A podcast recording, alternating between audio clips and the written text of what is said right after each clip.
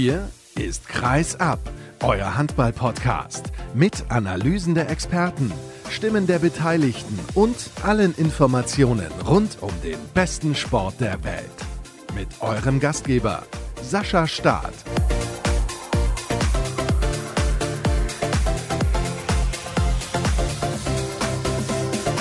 Tja, liebe Hörer, das war ja eine Mammutsendung vor zwei Tagen in der Region Hochdeutsch. Da war jede Menge los in Lemgo, Minden, Hannover und Essen. Und heute werden es auch wieder vier Mannschaften, die wir beleuchten. Durch die Republik heißt diese Ausgabe. Wir reisen von Erlangen nach Nordhorn über Flensburg, wieder zurück nach Franken, nach Coburg und beginnen in der, ich hätte beinahe gesagt Landeshauptstadt. Das ist nur so halb korrekt. Das ist nämlich Nürnberg im Frankenland. Also Landeshauptstadt ja auch nicht, denn die Landeshauptstadt von Bayern ist München. Was rede ich eigentlich? Fangen wir besser an mit dem Kollegen Christoph Benisch von den Nürnberger Nachrichten. Hallo Christoph. Grüß dich, Sascha. Und wir sprechen, ich habe es gerade gesagt, über den HC Erlangen. Das ist auf jeden Fall die beste Mannschaft im Handball in Bayern. So, jetzt habe ich es aber. Und eine Mannschaft, die im letzten Jahr und im vorletzten Jahr hinter den Erwartungen zurückgeblieben ist. Nee, im Vorvorletzten, so ist es korrekt. Es gab zweimal neunte Plätze als Aufsteiger damals. 2016, 2017 hat man alle sehr, sehr positiv überrascht. Dann gab es aber einen Rückschritt, dann ging es wieder nach vorne. Letztes Jahr wieder ein Rückschritt. Warum? Ja, gute Frage. Ich glaube, das umschreibt, diese Platzierung umschreiben das Grundproblem des HCR lang am allerbesten die Inkonstanz. Man hat immer große Erwartungen, man hat große Hoffnungen.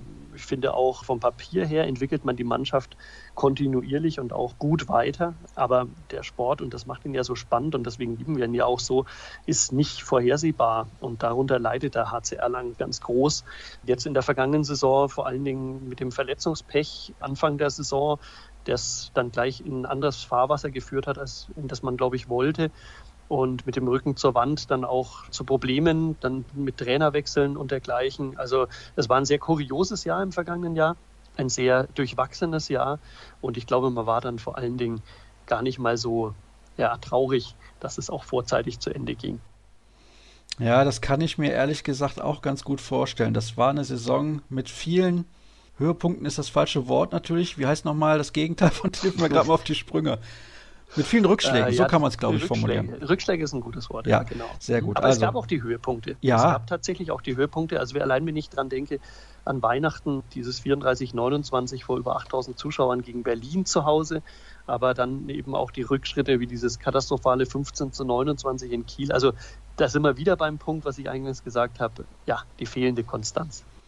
Ich halte es ja eigentlich so, dass ich meine Experten nicht alle zwei Wochen nerve mit einer Anfrage, sollen wir miteinander sprechen. Aber bei dir war es in der vergangenen Saison ein bisschen so. Wir haben miteinander gesprochen, da hieß es ja, demnächst übernimmt Michael Haas und dann kam vorher aber nochmal Rolf Brack, der Handballprofessor. Das hat überhaupt nicht funktioniert. Das muss man sich mal vorstellen. Das war in der letzten Saison. Es fühlt sich so an, als wäre es vor ein paar Jahren gewesen, aber tatsächlich in der vergangenen Saison war Rolf Brack für drei Spiele, glaube ich, Trainer des HCR lang. Ja, also es waren tatsächlich vier Spiele. Entschuldigung. Zum einen, ja, aber drei Niederlagen, ein Sieg, unter anderem diese Niederlage in Kiel, diese katastrophal, es waren 25 Tage und man hat in einem Monat drei Trainer gehabt, drei unterschiedliche Trainer beim HC Erlangen. Das umschreibt auch dieses ganze Unruhe, die in dem Verein herrscht. Und ich glaube, in dieser Zeit, in diesem Rauf und Runter und in dieser ja, durcheinander geratenen Saison zu dem Zeitpunkt, man stand ja auch mit dem Rücken zur Wand, kann man ganz gut nachvollziehen, auch dass man als Sportler, wenn man dann Handball spielen soll, den Kopf nicht unbedingt hundertprozentig frei haben kann. Und ich glaube, das führt dann auch wieder dazu, Handballer sind alles Menschen, wir sind alles Menschen, dass man beim, beim Sport dann eben auch nicht abrufen kann, was man eigentlich drauf hat vielleicht. Und dann kommt am Ende eben so ein Ergebnis raus. 14. Platz war es, glaube ich, am Ende, ne? weit entfernt von dem, was man eigentlich erreichen wollte. Und ich glaube, wo auch das Potenzial eigentlich gelegen hat vom HC Erlangen dieser Wechsel zu Rolf Brack, da haben wir ja schon drüber gesprochen, warum mhm. das alles auch nicht so funktioniert hat. Jetzt ist Michael Haas der neue Trainer, da sprechen wir gleich noch drüber. Jetzt sprechen wir aber darüber, wer den Verein alles verlassen hat. Und da sind einige Spieler mit dabei, von denen man sich deutlich mehr versprochen hatte. Zum Beispiel Quentin Minel. Das hat überhaupt nicht funktioniert mhm. mit den Franzosen. Nee, leider nicht. Das zeigt vielleicht dann doch auch nochmal die Klasse von der Bundesliga. Ich hatte eigentlich immer ein ganz gutes Gefühl mit ihm, weil er war nicht nur ein sehr sympathischer Spieler und sehr sympathischer Mensch sondern ich fand auch, wenn es gelaufen ist bei ihm, leider nur sehr selten ist es ja gelaufen, aber wenn, dann hat man im Ansatz immer erkannt, was ihn auszeichnet, dieser, dieser Spielwitz und dieses Tempo, das er auch reinbringen konnte aber er war irgendwie nie wirklich angekommen in Erlangen. Es waren sicherlich auch die Sprachprobleme, es waren sicherlich auch die Probleme des Einlebens in diese neue Liga. Es wirkte alles ein bisschen zu schnell und ich glaube auch, man hat ihm da vielleicht auch einfach zu wenig Zeit gegeben. Dann hat er drei unterschiedliche Trainer gehabt als Neuzugang in einem fremden Land bei einer neuen Mannschaft in der besten Liga der Welt. Ich glaube, die Voraussetzungen waren auch nicht einfach für ihn. Ich glaube, man tut sich auch zu leicht, wenn man sagt, das war ein Fehleinkauf und der hat es nicht gebracht und die Bundesliga war nur zu groß. Ich glaube, dass er einfach Eingewöhnungszeit gebraucht hätte, aber die konnte man ihm da einfach nicht geben. Und auch in der Situation, in der der HC Erlangen ja durchgängig war, ich habe es angesprochen, Peter Oeberby, der, der Abwehrchef, war ja gleich drei Monate lang verletzt, was ein ganz, ganz herber Rückschlag war. Und dann hat sich ja Benedikt Kellner auch noch verletzt. Also es war wirklich eine Saison, die sehr zerfahren war und in der konnte man dann so einem Spieler wie Minell, der auch das Vertrauen eines Trainers braucht und der dann aber ständig einen neuen Trainer hatte, ständig ein neues System spielen sollte, dann, ich kann mir vorstellen, Wolf Brack vielleicht auch nicht so leicht verstanden hat. Das war einfach unterm Strich zu viel, um hier in Ruhe anzukommen und vielleicht ein starkes zweites Jahr dann zu spielen und die Chance hat man ihm dann nicht mehr gegeben. Es gibt drei Spieler, ich glaube, die kann man in einen Topf werfen, mehr oder weniger. Lars Göbel, Martin Murawski und Stefan Bauer, die eigentlich kaum eine Rolle gespielt haben. Deswegen gehen wir direkt zum nächsten über, der definitiv eine Rolle gespielt hat in seiner Zeit beim HC Erlangen. Nikolas Katzigianis, der hat mit einem Jahr Unterbrechung beim THW Kiel viele Jahre für den HC Erlangen gespielt. Hat er eigentlich schon einen neuen Verein gefunden? Meines Wissens nach nicht. Ich habe vor kurzem, habe ich gehört, war er im Biergarten gesessen, hier ganz in der Nähe. Wir haben einen sehr schönen Biergarten in Atlitz, da saß er in der Nachmittagssonne. Das heißt, er scheint noch hier in Erlangen zu sein, hat er ja auch immer gesagt. Das ist seine zweite Heimat geworden. Er fühlt sich hier sehr, sehr wohl. Ich denke auch, er hätte ganz gerne hier noch weiter gespielt, aber irgendwie ja, ging es auseinander. Katzianis ist ja auch nicht mehr der Jüngste und man hat sich im vergangenen Jahr auch mehr von ihm erhofft. Er hat leider nicht so reingefunden. Er hatte seine ganz großartigen Spiele mit seinen unglaublichen Paraden, aber man hat, und dafür ist er ja ein bisschen bekannt geworden, der, der Katzianis, also er ist, ja, auch die fehlende Inkonstanz lässt sich bei ihm wieder festmachen. Also er hat Spiele und auch Aktionen, wo man sich denkt, das war absolute Weltklasse, wie hat er den jetzt noch ausgeholt? Und als nächstes rutscht ihm irgendein ganz ärgerlicher, scheinbar für uns Zuschauer harmloser Wurf irgendwie unterm Arm durch. Also das war nicht die Saison sicherlich von Nicolas Katzianis. 38 Jahre ist er mittlerweile alt, um darauf nochmal kurz zurückzukommen. Und ein anderer Torhüter ist auch sehr, sehr alt, der den HCR lang nach einem Jahr wieder verlassen hat, nämlich Carsten ja. Dichtlein. Der wird in diesem Jahr 40 und spielt jetzt für GWD Minden. Warum hat es mit ihm nicht länger funktioniert? Der Vertrag war ja eigentlich über zwei Jahre, aber konnte dann gekündigt werden. Ja, also Lichtenstein konnte sich ja auch im Endeffekt eigentlich nicht durchsetzen. Er kam nicht an Katzianis vorbei und ich habe gerade schon viel zu Katzianis gesagt, dass der nicht seine beste Saison gespielt hat. Also mit anderen Worten, wer ein, sage ich mal, ein Lichtlein, so wie wir ihn aus den vergangenen Jahren und Jahrzehnten, muss man bei ihm ja fast sagen, schon kennen, eigentlich locker vorbeigezogen. Aber Lichtlein hat auch, man hatte den Eindruck, sich nie so richtig auf Erlangen eingelassen. Also er wirkte da sehr abgelenkt von seiner Abschiedstour. Er hat dann diesen Spiel diesen Einsatzrekord aufgestellt, hat sich da feiern lassen und das alles wurde auch jetzt so in der Fanszene und im Umfeld nicht so gut gesehen. Man hatte den Eindruck, er lässt sich davon sehr ablenken und er ist nicht so mit dem absoluten Ernst mehr dabei. Und dann kam auch sehr schnell dieses neue Vertragsangebot und das sickerte dann durch und dann war sowieso, also irgendwie haben Lichtlein und der HC Erlangen und umgekehrt leider nicht wirklich zueinander gefunden. Und einer bleibt noch in der Liste der Abgänge, Michael Haas ist ja im Prinzip mhm. kein richtiger Abgang, denn er hat die Trainerposition übernommen, also vom Spieler direkt zum Trainer und er war der Kopf der Mannschaft, das hast du mir in der vergangenen Saison auch nochmal gesagt, dass Michael Haas wieder eigentlich in die Spur gefunden hatte, aber hat sich dann jetzt dazu entschlossen, nicht mehr selber aktiv zu sein, sondern als Trainer zu fungieren. Ist das sportlich aufzufangen? Ich denke ja, das ist die erste Frage, die ich an dich habe. Und was erwartest du eigentlich vom Trainer, Michael Haas? Also die erste Frage hast du ja eigentlich gerade schon selber beantwortet, dass er aufzufangen ist. Ich denke, Michael Haas ist, ist aufzufangen, aber er ist schwer aufzufangen, weil wenn man jetzt rein das Sportliche sieht, war ja jetzt auch nicht mehr der Jüngste, wenn wir schon bei dem Thema jetzt waren, aber er war jemand, der vor allen Dingen nicht nur auf dem Feld die Mannschaft schon noch geführt hat, vor allen Dingen auch durch kritische, durch schwierige Phasen, die sie ja einige hatte in dieser Saison, sondern er war vor allen Dingen auch neben dem Feld der Anführer und derjenige, der die Mannschaft zusammengehalten hat. Und es gibt wahnsinnig viele junge Spieler auch in Erlangen oder nicht mal nur junge, sondern auch erfahrene Spieler, die immer wieder gut, wenn man sie auf ihn anspricht, von ihm sprechen und sagen, dass sie wahnsinnig viel von ihm lernen und immer noch sehr, sehr großen Respekt genießt er als Persönlichkeit rund um den HC Erlangen. Und deswegen ist, glaube ich, der Verlust schon schwer, weil man ihn jetzt zwar auf der Trainerposition hat. Ich glaube, das ist auch die Ursache, weshalb man ihn jetzt da hat, dass man ihn wenigstens dort noch haben wollte, weil er angedeutet hat, eben seine Karriere beenden zu wollen, weil man ihn sonst komplett verloren hätte. So bleibt er jetzt als Trainer erhalten und da weiß man natürlich noch nicht, weil er ist halt ein kompletter Neuling, was das Trainergeschäft angeht. Es gibt zwar jetzt, wenn man es verfolgt, sehr gute Ansätze und es scheint auch gut zu funktionieren, aber man weiß natürlich noch nicht, wie es jetzt dann wirklich in den Drucksituationen, wie es in der Bundesliga aussieht mit Michael Haas als Trainer. Auf dem Feld sportlich lässt er, gebe ich dir völlig recht, kann man auffangen. Dafür hat man ja auch, wird man sicher gleich noch drüber sprechen, Ersatz verpflichtet.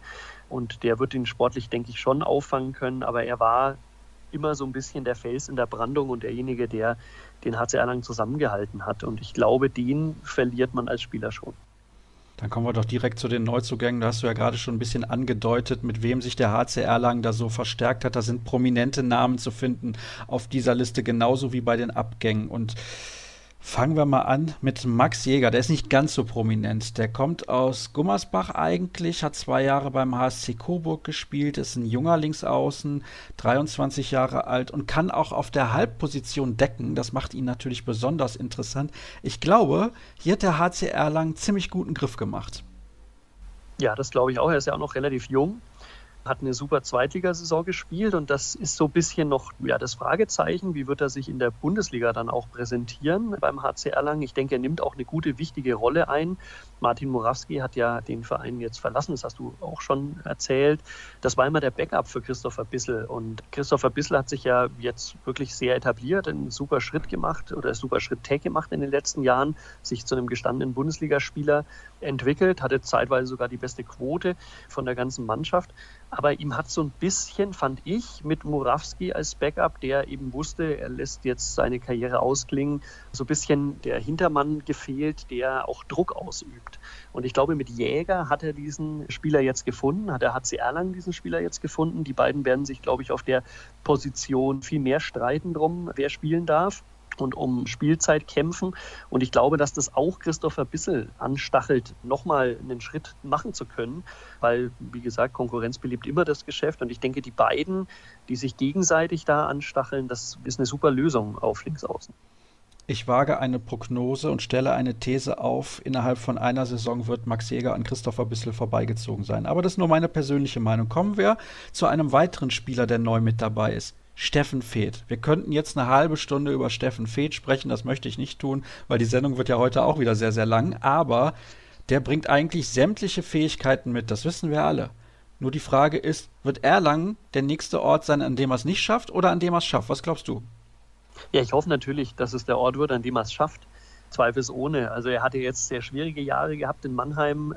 Ich glaube, er hat jetzt auch wieder Lust auf Handball. Er soll eine ganz andere Rolle einnehmen beim HC Erlangen, als er das bei den Löwen gemacht hat.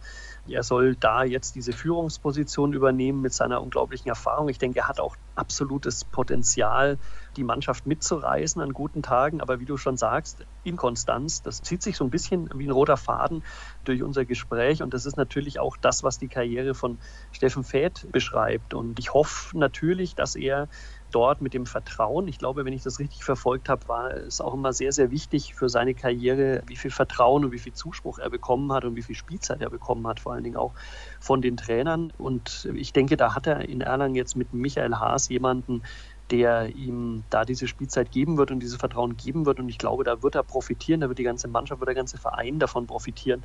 Und ich wünsche ihm und ich hoffe, dass das dann wirklich zu einer super Lösung führt und Fäd das Potenzial abrufen kann, das er zweifelsohne besitzt. Jede Menge Potenzial. Hat ja auch Simon Jepson.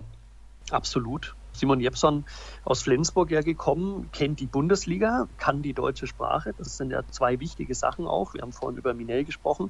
Und ich denke, deswegen sparen wir uns die Eingewöhnungszeit bei Jepson. Ich glaube, Jepson ist vor allen Dingen deswegen nach Erlangen gekommen, um Spielpraxis zu sammeln, mehr Einsatzzeit zu haben, die er in Flensburg logischerweise mit all diesen Superstars nicht haben konnte. Und was man jetzt schon so gesehen und gehört hat über ihn, das macht Hoffnung und macht Mut und Freude vor allen Dingen auf mehr. Ich glaube, Jepson ist mit seinen Qualitäten auch jemand gerade jetzt vom Rückraum, der ja über die Abwehr kommt, was Minell jetzt ja nicht so sehr konnte, aufgrund seiner Körpergröße auch. Und ich denke, Jepson ist auch nochmal ein super Spieler, um das Spiel variabler zu machen, das Angriffsspiel vom HC Erlangen und eben auch ja facettenreicher anzugreifen. Ich denke, es ist eine, eine richtig gute Verpflichtung auch. Dann haben wir noch einen weiteren Neuzugang. Wir sind noch nicht durch. Martin Ziemer, Torhüter. Janis Boig, auch Torhüter. Ja. Also die unterscheiden sich aber massiv. Der eine mit sehr, sehr viel Erfahrung kommt von den Füchsen Berlin, der andere vom TSV Bayer Dormagen. Und einen dritten haben wir auch noch. Clement Verlin aus Celje mhm. aus Slowenien mit Champions League Erfahrung. Ich habe die jetzt alle drei auf einmal genannt. Natürlich aus dem Grund, weil sie das neue Torhüter-Trio bilden. Das ist auf der einen Seite mutig, das kann man definitiv so bezeichnen, glaube ich zumindest, mit gleich drei neuen Torhütern in die Saison zu gehen. Auf der anderen Seite hat das auch den Vorteil, dass man, glaube ich, da hat man jetzt mal Tabula Rasa gemacht, ein bisschen auf der Position beim HCR lang. Kann man das so sagen? Naja, das zeigt ja das Personal. Also drei Torhüter gehen, drei neue kommen. Das ist ein komplett Austausch. Wenn das nicht Tabula Rasa ist, dann weiß ich auch nicht. Aber ich glaube, dass Tabula Rasa ja auch dafür steht, dass man irgendwie kopflos handelt. Und das wiederum ist bei diesen Entscheidungen überhaupt nicht der Fall. Da stelle ich nämlich eine These auf, Sascha, dass Verlien zu den, ich sage mal, besten fünf Keepern der Liga zählen wird. Er hat nicht nur jetzt international mit Slowenien, sondern auch in der Champions League unglaubliche Quoten gehabt, unglaubliche Paraden gehabt. Er zählt für mich mit zu den besten Torhütern, würde ich fast sagen, Europas. Und ich glaube, das wird er zeigen können weil was man so hört und was man sieht, ist ja schon voll angekommen. Und klar, Bundesliga ist nochmal was anderes, als sich ausruhen können in der Liga und eben nur auf die Champions League konzentrieren. Die Hallen sind dann hoffentlich irgendwann mal wieder voll und man hat die Atmosphäre, die wir alle so lieben am Handball. Und ich denke, dann wird er auch nochmal über sich hinauswachsen und nochmal Leistung zeigen können, die man bisher von ihm auch noch nicht gesehen hat. Ja, dann hat man den amtierenden Junioren-Nationaltorhüter aus Dormagen geholt, der auch mit den Hufen schart, was ich gehört habe, der also auch drauf und dran ist, vor allen Dingen Ziemer einen Kampf um die Nummer zwei zu erklären. Und Ziemer, über den muss man glaube ich auch wenig sagen, den kennen wir auch alle, war auch schon Nationaltorhüter, kommt aus Berlin, hat da zuletzt auf der Tribüne gesessen und hat dann gezeigt, was ein Sportlerherz ausmacht, nämlich nicht den Kopf in den Sand zu stecken und zu sagen, gut, dann verlasse ich den Verein, sondern dann, als er gebraucht wurde, als die etablierten Keeper, die immer vorgezogen wurden, verletzt waren und gefehlt haben, dann kam er auf die Platte und hat der Mannschaft mehr oder weniger den Hals gerettet. Also insofern tolle Charaktere, wie ich finde spannende Situation unter den Torhütern, weil die Rollen noch gar nicht so hundertprozentig vergeben sind. Auch hier ist, glaube ich, schon auch einiges an Konkurrenzkampf zu erwarten und vor allen Dingen mit Verliehen, glaube ich, ist es eine Top-Verpflichtung. Für mich ist das so ein bisschen vielleicht noch mehr als Fät die Verpflichtung des Jahres vom HCR Lang. Ja, dann schauen wir mal am Ende der Saison, wer recht behalten hat. Du mit deiner Prognose, was Verlien angeht, oder ich mit meiner Prognose, was Maximilian Jäger angeht. Und wir haben noch einen Neuzugang, den wollen wir nicht vergessen. Das ist uns, beziehungsweise mir in der Vorschau fast schon passiert. Hampus Olsson kommt aus Schweden. Mhm. Was ist das für ein Spieler? Also wenn du den jetzt vergessen hättest, immerhin ist er ja erst, glaube ich, jetzt zum Zeitpunkt, wo wir aufnehmen, zwei Tage in Erlangen. Ja, Oson ist ein Rechtsaußen, der MVP und Torschützenkönig der vergangenen Spielzeit in Schweden. Das heißt also auch ein erfahrener Mann, ein treffsicherer Mann, ein von der Linie sieben Meter wahnsinnig treffsicherer Mann. Das heißt, man hat beim HC Erlangen überlegt, durch die neuerliche Verletzung von Johannes Selin, der, muss man wirklich sagen, ja fast seine ganze Karriere über immer verschont war, von, von selbst von Kleinstverletzungen. Und dann kam er nach Erlangen und seitdem irgendwie ist der Wurm drin. Er kämpft sich immer wieder tapfer zurück und zeigt dann auch immer wieder, muss man auch sagen, riesen Respekt davor, vor dieser Leistung, was er drauf hat. Er hat auch im vergangenen Halbjahr super die Mannschaft nach vorne getragen, Verantwortung übernommen und ist hier auch so ein bisschen zum, zum Publikumsliebling mitgeworden, der ja auch schon in Melsung war. Aber er ist halt wahnsinnig verletzungsanfällig, seitdem er hier in Franken, ich hätte jetzt fast gesagt in der Landeshauptstadt, Sascha, ähm, in Nürnberg ist. Diesen Fauxpas. genau, alles gut. Ja, er hat sich leider den Finger gebrochen im Sommer an der Wurfhand. Und was man auch weiß, jetzt die Erfahrung hat, dass Selin stark zurückkommt, sehr stark zurückkommt, aber dass er Zeit braucht Vorsprung zurückzukommen. Und dieses Risiko, glaube ich, mit von Kochalla jetzt in die Saison zu gehen mit einem Bundesliga-erfahrenen Linkshänder auf der wichtigen Position nach der Umkrempelung des Kaders, das war dem HC Erlangen, glaube ich, einfach zu vage. Und deswegen hat man sich auf dem Markt umgeguckt und hat eben Olson gefunden. Und ich glaube, das ist einer, der auch auf jeden Fall jetzt von 0 auf 200 kommt, der ein absoluter Leistungsträger werden kann und der, glaube ich, auch Celine das Leben schwer machen wird, wenn es um Einsatzzeiten geht, wenn er wieder zurückkehrt. Also insofern auch nochmal eine Top-Verpflichtung vom HC Erlangen, die mich zunächst, sage ich auch ganz offen, ein bisschen verwundert hat, weil durch Corona, wissen wir alle, sind die Etats ja ein bisschen durcheinandergewürfelt worden, um es mal gelinde auszudrücken. Also auch der HC Erlangen hat da natürlich kleinere Brötchen backen müssen. Es gab einen Gehaltsverzicht der ganzen Mannschaft auch um, ich glaube, ziemlich genau 25 Prozent. Das heißt also, alle rücken da zusammen und das ist, finde ich, jetzt eine tolle Situation mit Olson, die nämlich zeigt, wie weit der Erlanger Handball auch im Umfeld schon gereift ist, wie viel Handball Spaß und wie viel Begeisterung, wie viel Leidenschaft für den Sport da entstanden ist. Denn Olson wird komplett extern übernommen von dem Gesellschafterkreis. Und das zeigt auch, wie die Sponsoren, wie nah die an der Mannschaft sind und an dieser Begeisterung. Also das fand ich eine tolle Aktion, dass man da mehr oder weniger dem Verein da jetzt hilft. Weil ich glaube, und das ist nochmal eine Abschlussprognose mehr oder weniger von mir, dass der HC Erlangen in dieser Saison profitieren wird von dieser Corona-Situation. Ich finde gerade die Top 6, die man immer angreifen wollte, sportlich und wo man einfach wirtschaftlich immer die Probleme und die großen Unterschiede gesehen hat, dass durch Corona diese wirtschaftlichen ja doch rasanten Unterschiede ein bisschen aufgeweicht werden, dass wieder mehr der sportliche Wettbewerb zählt und mehr der sportliche Wettbewerb in die Mannschaften rein, ja, in die ganze Liga reinkommt und die ganze Liga spannender macht. Und ich denke, dass der HC Erlangen da jetzt mit dem Rückhalt dieser Leute da im Hintergrund eine sehr, sehr gute Runde spielen kann und eine sehr, sehr gute Situation haben und erwischen kann. Wir haben hier tatsächlich einen verdammt starken Kader. Und es gibt zwei Möglichkeiten. Ich will gar nicht über Ziele und Erwartungen sprechen, denn ich bin mir sicher, man möchte wieder in die Top Ten, ist ganz klar.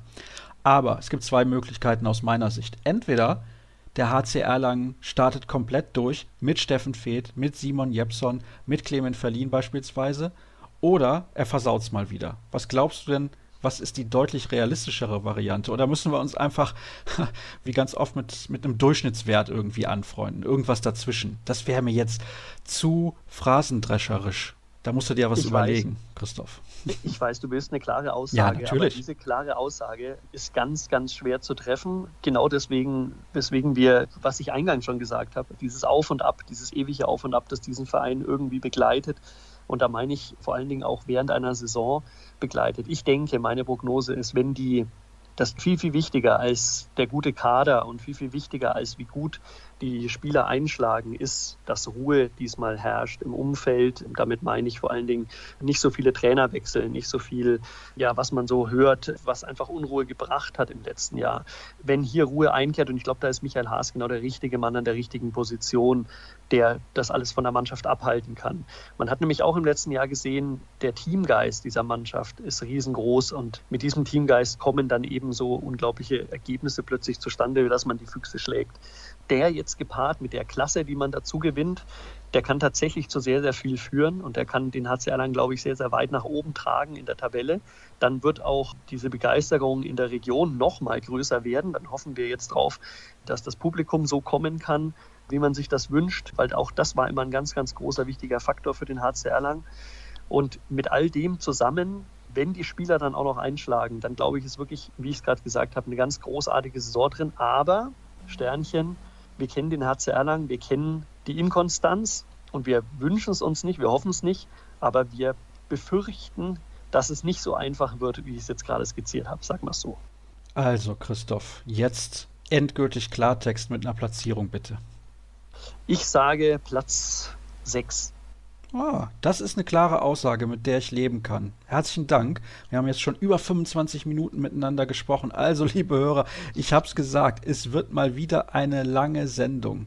Ich hoffe, ihr nehmt euch die Zeit, denn wir haben noch drei Mannschaften, über die wir heute sprechen wollen und die nächste, die zum Thema wird, ist die HSG Nordhorn-Lingen. Die hatte eine miserable letzte Saison, ist nur aufgrund der Corona-Pandemie in der Liga geblieben. Das muss man klipp und klar so sagen. Aber vielleicht sieht es in der kommenden Saison ein bisschen besser aus. Ob das der Fall sein kann, das besprechen wir gleich nach einer ersten Pause.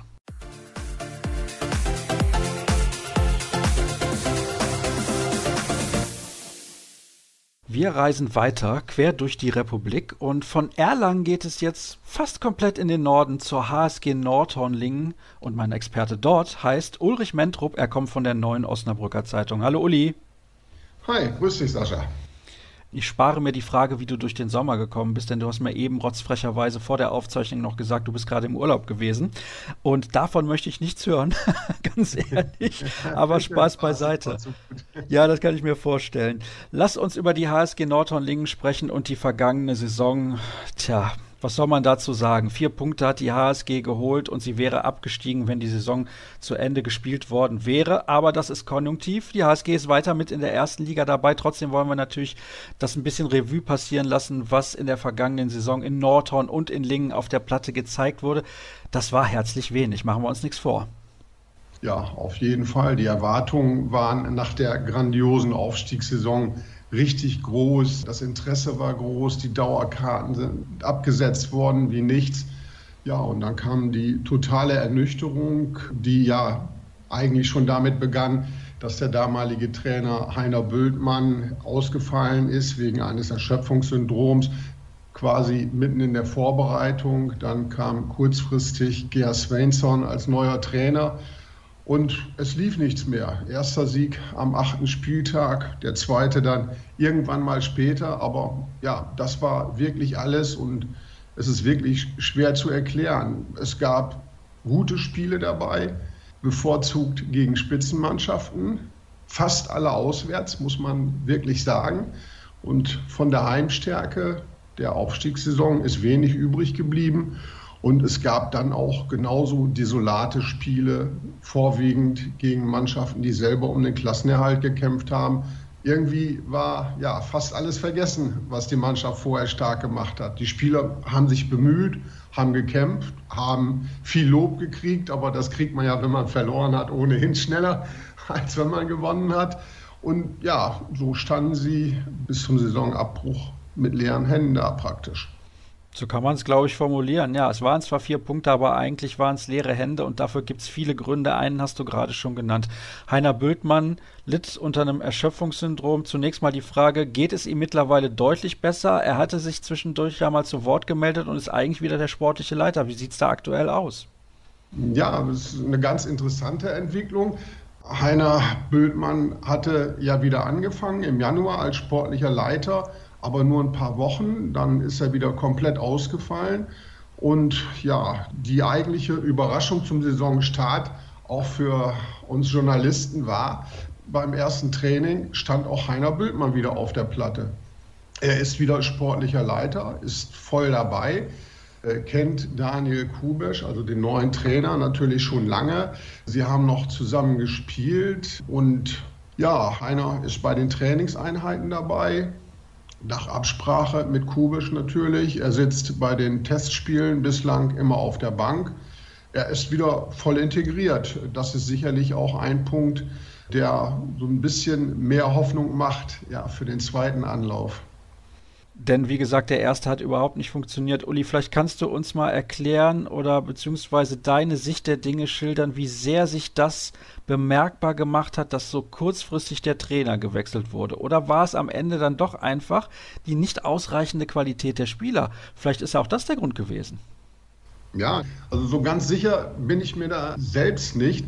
Die Bedingungen für Gerd Svensson waren natürlich einfach schlecht. Er ist drei Tage vor dem Punktspielstart eingestiegen. Die Mannschaft stand, die Vorbereitung war durch.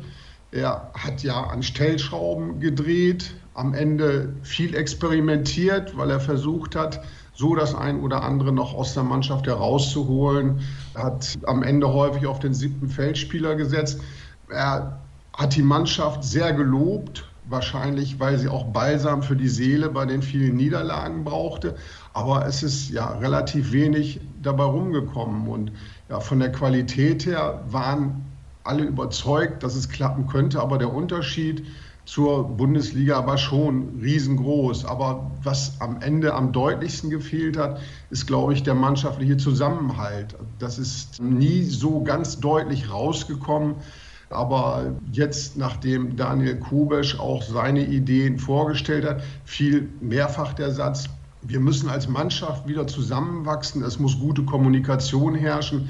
Das heißt also im Umkehrschluss, dass es da am Ende nicht mehr so gestimmt hat. Und also ich will gar nicht Gerd Svensson da die Schuld zuschieben, aber für ihn war es wirklich sehr schwierig, noch irgendwas zu verändern zu dem Zeitpunkt. Also er musste mit dem fertig werden, was da war. Und es hätte wohl nur funktionieren können, wenn alles wirklich optimal gelaufen wäre. Und ja, optimal war es schon nicht mehr, als er einsteigen musste.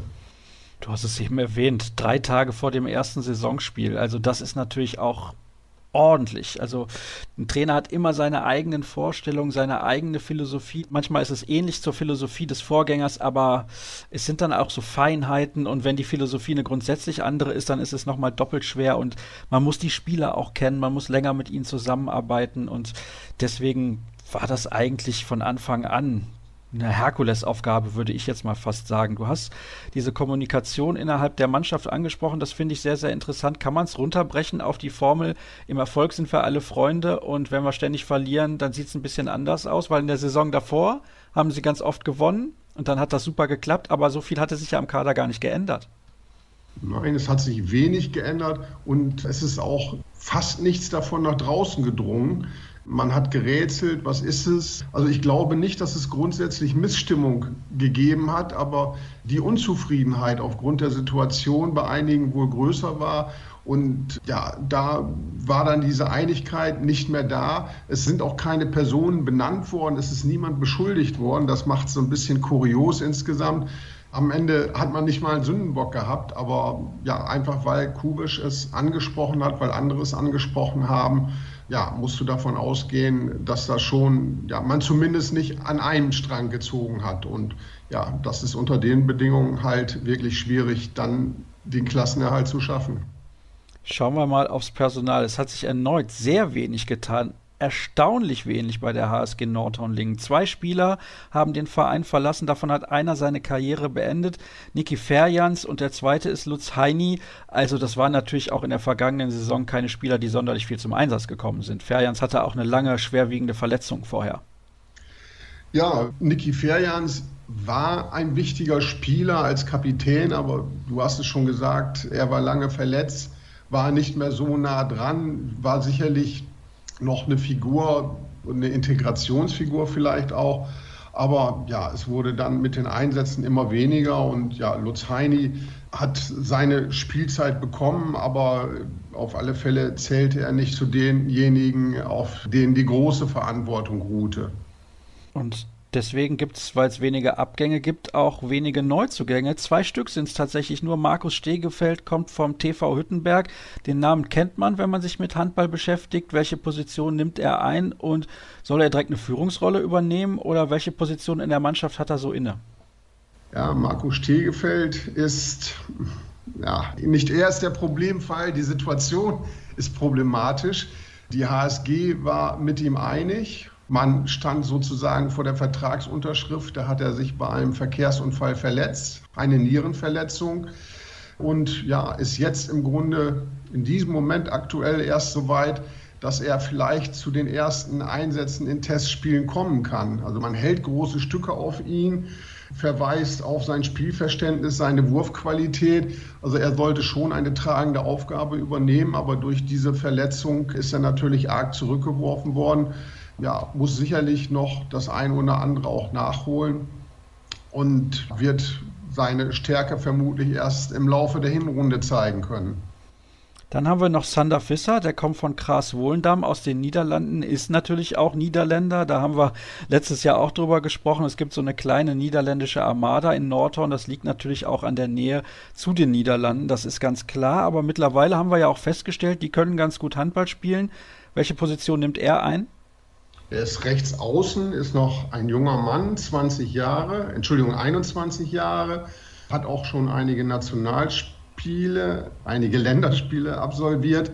Aber er will erst mal lernen. Er hat gesagt, er will viel sich von Robert Weber, also dem Torjäger der HSG, abschauen und ja, wird sicherlich nach und nach zum Zuge kommen. Also die erhofften Verstärkungen der Fans sind jedenfalls nicht gekommen. Es hieß in der Pause dann häufig, ja, wenn wir jetzt so zwei, drei richtig gute Leute dazu bekommen, dann kann es klappen mit dem Klassenerhalt.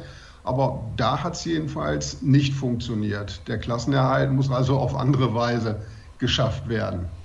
Da sprechen wir gleich noch drüber. Schauen wir zunächst mal auf den Trainer. Daniel Kubisch, haben wir ja eben schon erwähnt. Der ist der neue Mann auf der Bank der HSG Nordhorn-Lingen. Der kommt vom TV Emstetten, ist auch Trainer der tschechischen Nationalmannschaft. Da habe ich ihn mal beim Turnier persönlich kennengelernt. Er macht einen sehr ruhigen, zurückhaltenden Eindruck. Ist das auch der Eindruck, den du von ihm gewonnen hast? Ja, auf jeden Fall. Also er lässt sich nur ganz schwer locken. Er sagt, er will Fortschritte erkennen. Das kann nicht sofort funktionieren. Er sagt, die Ansprüche sind einfach groß, nur es kann nur Schritt für Schritt dahin gehen. Und da ist zumindest in den Vorbereitungsspielen schon erkennbar gewesen, dass sich etwas entwickelt hat. Beispiel, erste Testspiel in Ferndorf war eine 23 zu 31 Niederlage. Ich habe ihn nach dem Spiel angerufen und er war selbst sprachlos, weil nach fünfmonatiger Pause hatte man eigentlich etwas anderes erwartet. Aber die Leistung war wirklich mies.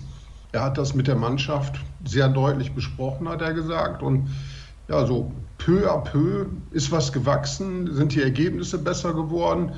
Er sagt, die Mannschaft macht Fortschritte im handballerischen Bereich. Er legt sehr viel Wert auf Athletik. Da ist auch intensiv gearbeitet worden. Und ja, wir sind gespannt, wie das aussieht, wenn dann tatsächlich das erste Punktspiel mal beweisen kann, wo der Stand wirklich ist. Vielleicht kannst du das Ergebnis dieses Testspiels gerade nochmal nennen, weil du hast gesagt, man hat gegen Ferndorf gespielt und nicht gegen ja, Paris Saint-Germain oder den FC Barcelona. ja, das Ergebnis war wirklich 23 zu 31. Eine ganz klare Sache. Und Kubesch war bis dahin mit dem Training zufrieden. Man habe viel gearbeitet, gut gearbeitet, viel gemacht. Ja, und dann kam praktisch die Überprüfung und es zeigte sich, das ist deutlich zu wenig, was in dem Moment geht. Und er hat dann aber gesagt, wir arbeiten weiter an dem, was wir machen wollen. Und ja, so peu à peu ist es besser geworden. Im zweiten Test gab es ein 24 zu 26 gegen Dormagen und im vierten dann gegen Emstetten den ersten klaren Sieg. Und inzwischen sind die Ergebnisse stimmig, hat noch einen klaren Sieg gegen Emstetten zum Beispiel gegeben. In Kiel eine 23 zu 30 Niederlage, erwartbar würde ich sagen. Aber es scheint sportlich passabel zu laufen. Wie gesagt, das sind Vorbereitungsspiele und keine Punktspiele. Das ist immer noch ein anderer Schnack, das ist natürlich richtig. Gucken wir auf die erste sieben. Also Björn Burmeister im Tor und der hat natürlich in der vergangenen Saison absolut zu überzeugen gewusst. Auch Bart Ravensberger dahinter. Ich finde, das ist ein Duo, das sich ganz hervorragend ergänzt. Deswegen wollen wir da nicht allzu viele Worte drüber verlieren. Wir haben dann auf den Außenpositionen auch klare Verhältnisse mit Robert Weber auf der rechten Seite und Pavel Mikal auf der linken Seite am Kreis. Luca de Boer gesetzt. Ja, hatten kleinen Vorsprung wahrscheinlich vor Ton Lehners, aber auch Dominik Callerfoot ist noch da. Dominik Callerfoot ist vielleicht der Spieler, der in der Pause die interessanteste Entwicklung gemacht hat, nämlich nach Rücksprache mit dem Trainer, der ihn verstärkt auch in die Abwehr einbauen will, auf der Halbposition und damit auch neue Möglichkeiten sieht. Also sprich, wenn die Neuzugänge nicht kommen, muss man es intern regeln und Colorfood ist sicherlich einer derjenigen, die da neue Aufgaben übernehmen könnten. Naja, bei 1,94 Meter und 116 Kilo bringt er auf jeden Fall die körperlichen Voraussetzungen mit, um gegen großgewachsene und kräftige Gegenspieler dagegenhalten zu können. Schauen wir auf die Rückraumpositionen. Georg Pöhle im halblinken Rückraum und Philipp Wodicek im halbrechten Rückraum sind da jeweils die Nummer 1? Ja, Georg Pöhle war ja schon in der vergangenen Saison sehr stark, hat eine Zeit gebraucht, bis er den Sprung geschafft hat, sich an die neue Liga gewöhnt hat, aber es hat dann zu alter Stärke gefunden. Ja, Philipp Vorlicek ist einer, der ja, aggressiv ist, der aus der Distanz treffen kann. Von daher denke ich schon, dass sie Vorteile haben, wobei aktuell Julian Possil, der auch im rechten Rückraum spielt und in den ersten Partien recht ordentlichen Eindruck hinterlassen hat, verletzt ist. Er hat sich das Kreuzbein gebrochen, könnte unter Umständen zum Punktspielstart wieder dabei sein, aber Im Augenblick kann er wenig machen, also da wird Vorlicek Vorzüge haben. Dann kommen wir noch zur Rückraum-Mitte-Position. Patrick Medima, der Niederländer, hat da in der letzten Saison durchaus ordentliche Leistungen gebracht, aber er hat ja da noch mit Alex Terwolbeck einen anderen Spieler, den Kapitän, beziehungsweise ist er noch der Kapitän? Ich glaube ja, ne? Ja, er ist der Kapitän. Ja, Alex ist ja eingewächst. Er ist jetzt 29 und spielt seit 25 Jahren bei der HSG. Also eigentlich ein Traum von Mannschaftskapitän mit einer Albtraum Saison. Er hat selten gespielt, hat bei Ger Svensson keine große Rolle eingenommen, war allerdings auch zeitweise verletzt. Bemerkenswert ist, dass Daniel Kubesch über ihn gesagt hat, Alex wäre das Markenzeichen der HSG. Er könne sich die HSG gar nicht ohne ihn vorstellen, was darauf deutet, dass die Rolle von Alex Terwolbeck deutlich umfangreicher ist werden dürfte und dass er vielleicht einen Tacken vor Patrick Miedema ist. Interessant, dass der Trainer sich dahingehend so geäußert hat. Aber gut, er kennt ihn ja noch aus der Vergangenheit, denn er ist auch mal Spieler gewesen bei der HSG Nordhorn-Lingen. Das ist natürlich schon ein bisschen was her, aber trotzdem. Und wenn ich mal so auf die Statistiken schaue, die historischen bei der HSG, da sind so Spieler mit dabei wie Beate Mierhol, der ist immer noch aktiv, Ola Lindgren, Holger Glandorf, Jan Philipp, Peter Genzel, mein lieber Mann, was da für Spieler gespielt haben in Nordhorn. Die hast du alle noch gesehen. Ja, habe ich. Es war eine ja, richtig geile Zeit. Da rein fällt ja auch der größte Vereinserfolg, der Gewinn des ERF-Pokals. 2008, 2009 standen sie dann immer noch im Finale, aber dann waren auch schon die finanziellen Probleme da. Aber es waren ja Nationalspieler reichlich bei der HSG damals und ja, es war eine starke Fraktion aus Nordeuropa da. Man hatte so das Gefühl, die HSG wäre ja so ein kleines Auffang, na, Auffangbecken hört sich gar nicht so gut an, wäre eine ja, normale Station für aufstrebende und gute Handballer aus Nordeuropa. Glenn Solberg hat auch mal bei der HSG Nordhornlingen gespielt, Lubomir Franjes und weiß der Geier wer sonst noch, Dragan Skribic. Also die Liste ließe sich unendlich fortsetzen, aber wir wollen uns natürlich mit der Aktualität beschäftigen und da würde ich gerne von dir wissen, alles andere als der Klassenerhalt kann ja gar nicht das Ziel sein und selbst das wird verdammt schwer. Ja, auf jeden Fall. Also alle sind froh, dass es diese zweite Chance jetzt gibt. Da man nicht immer eine zweite erhält, kann das Ziel wirklich nur Klassenerhalt sein. Und ja, das alles muss funktionieren über die mannschaftliche Geschlossenheit und den Einsatz halt. Und das wird sicherlich sehr schwer werden, weil die 4 zu 50 Punkte aus der vergangenen Saison sind nun mal sehr deutlich. Da gibt es keine Ausreden. Und ja, jetzt muss mit praktisch derselben Mannschaft geringfügig verändert, das Ziel erneut geschafft werden. Die Hoffnung ruht natürlich zum Gutteil auf Daniel Kubesch. Er hat immer eine gewisse Nähe zur HSG gehabt, auch als er Trainer in Emstetten war. Mit einigen hat er noch zusammengespielt und ja, es brach sogar ein bisschen Euphorie aus, trotz des miesen Abschneidens, als die Verpflichtung von Kubisch bekannt wurde in den sozialen Medien hieß es, jetzt können wir es schaffen und mit Daniel geht's. Also Hoffnung ist da, nur diesmal müssen deutlich mehr Punkte und deutlich bessere Ergebnisse erzielt werden. Dann bin ich sehr gespannt, was du mir jetzt sagen wirst. Hast du auch etwas mehr Hoffnung? Bist du auch euphorisch oder bist du einfach realistisch genug zu sagen, wir sehen die HSG Nordhornlingen wieder, aber in der kommenden Saison dann in der zweiten Liga? Also ich glaube, dass eine kleine Chance da ist. Die HSG war im Grunde ja immer stark, wenn es um alles ging. In der letzten Saison allerdings nicht, muss man ja auch sagen. Aber ich glaube, dass diese Chance da ist, wenn man sich besinnt auf alte Tugenden und wenn man dann auch das ein oder andere Erfolgserlebnis hat, dass sich was entwickeln kann. Aber mehr als der Klassenerhalt definitiv nicht. Bedeutet, welchen Platz darf ich eintragen in deiner Liste, in der Tippliste? Ich würde 16 sagen. Gut, damit hast du gerade nochmal die Kurve bekommen. Herzlichen Dank, Uli. Das war alles, was wir ja. zur HSG Nordhorn-Lingen wissen müssen. Und jetzt gibt es eine kurze Pause und dann reisen wir weiter durch die Republik, noch ein bisschen weiter in den Norden zur SG Flensburg-Handewitt.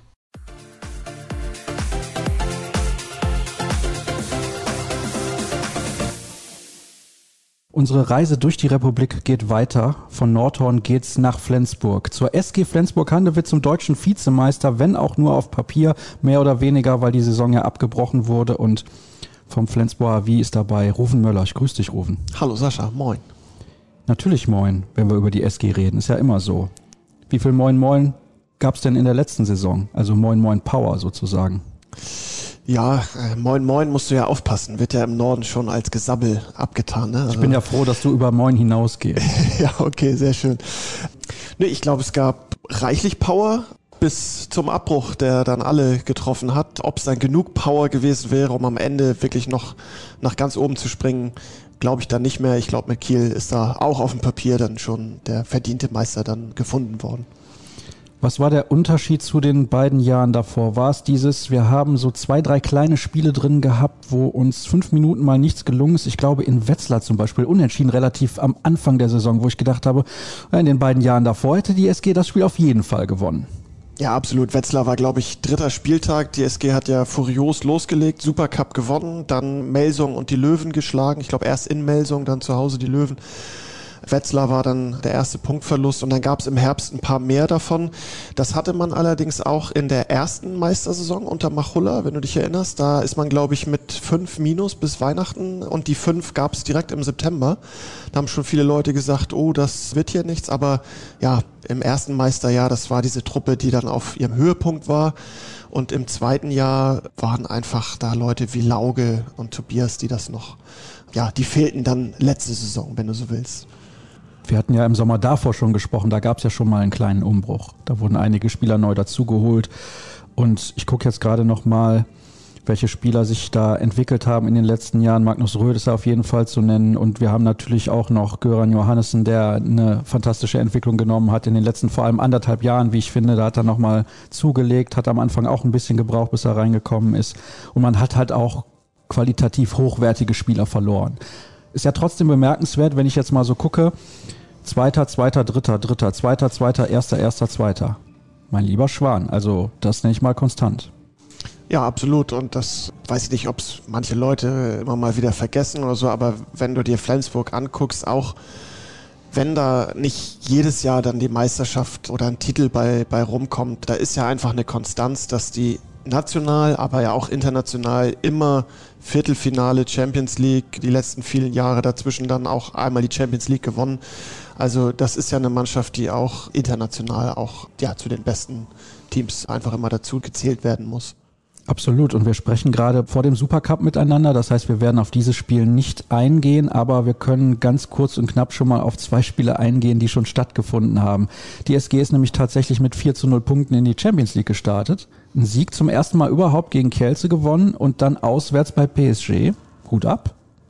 Ja, absolut. Das, das erste Spiel gegen Kielce zu Hause, das erste und vermeintlich jetzt auch erstmal letzte Geisterspiel der, der Vereinsgeschichte. Da lagen sie ja gefühlt die ganze Zeit zurück und, und ich dachte so, na, Kielce, die hatten schon zwei Ligaspiele zu dem Zeitpunkt, die, die machen das dann am Ende, aber nee, zweite Halbzeit Flensburg wirklich bärenstark aufgeholt. Torbjörn Bergerüth kam ins Tor, hat wichtige Bälle gehalten und, und das war schon eine sehr, sehr gute Leistung, wenn man bedenkt, wie lange die Mannschaft Pause hatte und vor allen Dingen, wenn man, muss ja dazu sagen, dass mit Johannes Goller und Jakob Heinl aktuell zwei wichtige Abwehrspieler und Goller auch ein, ein wichtiger Mann im, im Angriffsspiel ausfallen. Sprich, der Mittelblock war neu formiert und ja, gegen Kielce hat Masmensa Larsen am Kreis gespielt. Das sagt ja auch schon einiges irgendwie. Wobei selbst Andy Wolf schwer überrascht war davon. Und ja, aber in dem Spiel schon Flensburg richtig gut gespielt und in Paris dann nochmal einen draufgesetzt, würde ich sagen. Also war ein bisschen ähnliches Spiel, auch zurückgelegen mit vier zur Pause. Zweite Halbzeit dann richtig gute Lösung gefunden. Da war es dann genau umgekehrt. Da kam Benjamin Buric zur Pause ins Spiel und hat das so ein bisschen mitgedreht. Aber Flensburg sehr, sehr stark gestartet. Ich habe die drei, sie hatten nur drei Testspiele in der Vorbereitung, die habe ich auch alle drei gesehen. Da hat Flensburg ja nicht gut gespielt, was auf die Verletzten zurückzuführen war und, und viele Umstellungen, aber sie waren auch für Flensburg ungewohnt schwach in der Abwehr. 40 Gegentore gegen GOG für eine Mannschaft, die in den letzten Jahren immer mit die beste Abwehr der Liga gestellt hat.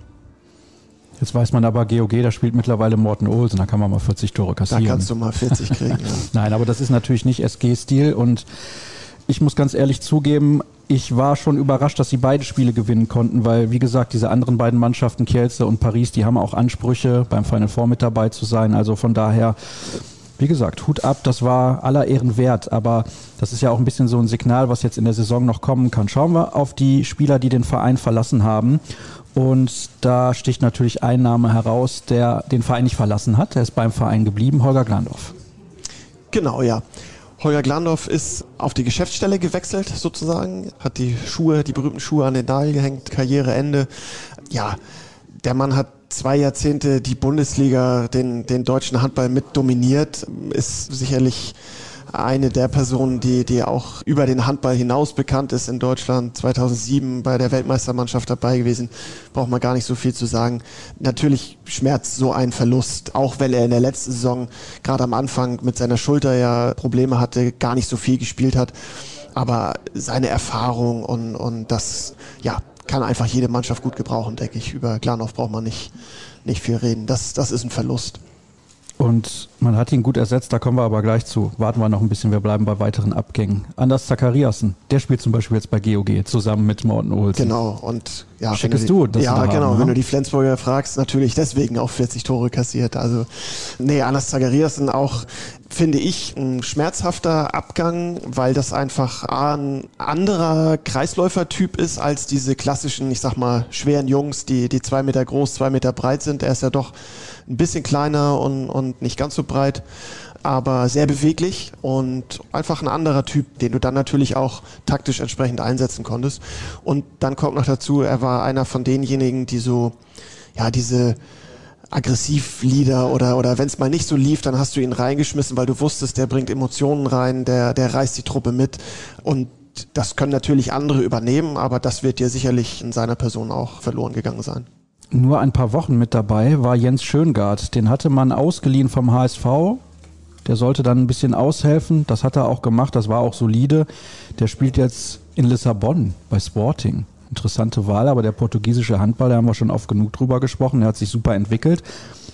Ja, was soll man dazu groß sagen? Also ihm natürlich viel Spaß in Portugal, weil es natürlich auch ein fantastisches Land und Lissabon eine großartige Stadt. Aber den hat man ja jetzt mehr oder weniger sehr gut ersetzen können. Auch Glandorf noch dazu. Ich habe es ja schon gesagt, Franz Semper. Aber welche Bedeutung hatte Jens Schöngard in den wenigen Wochen, die er in Flensburg gewesen ist? Natürlich jetzt, wenn du, wenn du drauf guckst, er war nicht lange da. Ich weiß gar nicht, ist vielleicht auf zehn Spiele gekommen, wenn überhaupt, hat ein paar Tore geworfen. Aber trotzdem hatte er in der Situation schon eine, eine, ja, eine große oder eine gute Bedeutung, weil er halt sofort ein bisschen geholfen hat. Sprich, er hat für Entlastungen sorgen können. Man hatte jemanden, den man reinschmeißen kann, der ja auch Bundesliga-Erfahrung hatte. Du wusstest, der kann auf dem Niveau auch spielen. Und so habe ich ihn kennengelernt und das sagen auch die, die anderen in Flensburg, die mit ihm dann zusammengespielt haben. Das war ein guter Typ. Also der, der kam halt rein, der hat gute Stimmung gebracht und war dann ja auch so eine Situation, du hattest gerade vielleicht Verletzte, hattest da so ein bisschen Sorgen, ja, und dann kommt einer und sagt, hey Leute, gute Laune und komm, wir packen das schon und, und dann hat er mit, mit angepackt und geholfen. Also das war für die Situation dann schon genau richtig. Kurz zur Erklärung für alle Hörer. Wir sitzen hier in der Loge des ISS-Domes in Düsseldorf vor dem Supercup. Der Kollege Tamo Schwarz von den Kieler Nachrichten, mit dem ich gleich noch sprechen werde, ist auch schon da und sehr hungrig. Deswegen habt ihr eben gehört, wie er sein Essen ausgepackt hat. Guten Appetit an der Stelle. Ja, guten Hunger, Tamo. Aber das ist ja diesen Sommer alles zeitlich nicht so einfach. Wir haben zwei Mannschaften mehr in der Handball-Bundesliga. Deswegen bin ich froh, dass ich heute mit drei Kollegen aufzeichnen konnte. Das ist auch nicht so an der Tagesordnung. Michał Jurecki, der kam nach Flensburg und viele haben sich gefragt, hm, passt der in diesen Stil, den die SG spielt? Ich beantworte diese Frage jetzt mal und sage nein. Bin ich dazu kritisch? Ich finde nicht. Also der passte tatsächlich nicht rein in das schnelle Tempo-Handballspiel, breit angelegte Spiel. Er ist ja eher ein Spieler, würde ich mal sagen, der im klassischen 1 gegen 1 und dann vielleicht mit dem Kreisläufer, den er irgendwo hinstellt, so dieses spanische Spiel, Kreisläuferspiel, da hat er seine Stärken. Wo er reinpasste, war die Abwehr, weil das ist eine schöne Kante, an dem musst du erstmal vorbeikommen. Also da hat er, glaube ich, gar nicht so viel falsch gemacht. Nur vorne muss man ehrlicherweise sagen, ja, er musste auch relativ oft als Rechtshänder im rechten Rückraum aushelfen, muss man auch fairerweise sagen. Aber die Minuten, die er auf seine angestammten Positionen bekommen hat, da hat er nicht, nicht wirklich überzeugen können. Und ich glaube, das ist dann, haben auch alle auch wenn es niemand gesagt hat, aber es haben alle eingesehen, ganz offensichtlich er selber, der Verein und spielte, glaube ich, aber auch ein bisschen familiär eine Rolle. Die Familie ist in Polen geblieben, gab, glaube ich, ein bisschen Heimweh auch. Und ich denke, so ist es für alle eine gute Lösung, dass er nach einem Jahr dann doch vorzeitig auch ja, den Verein wieder verlassen hat.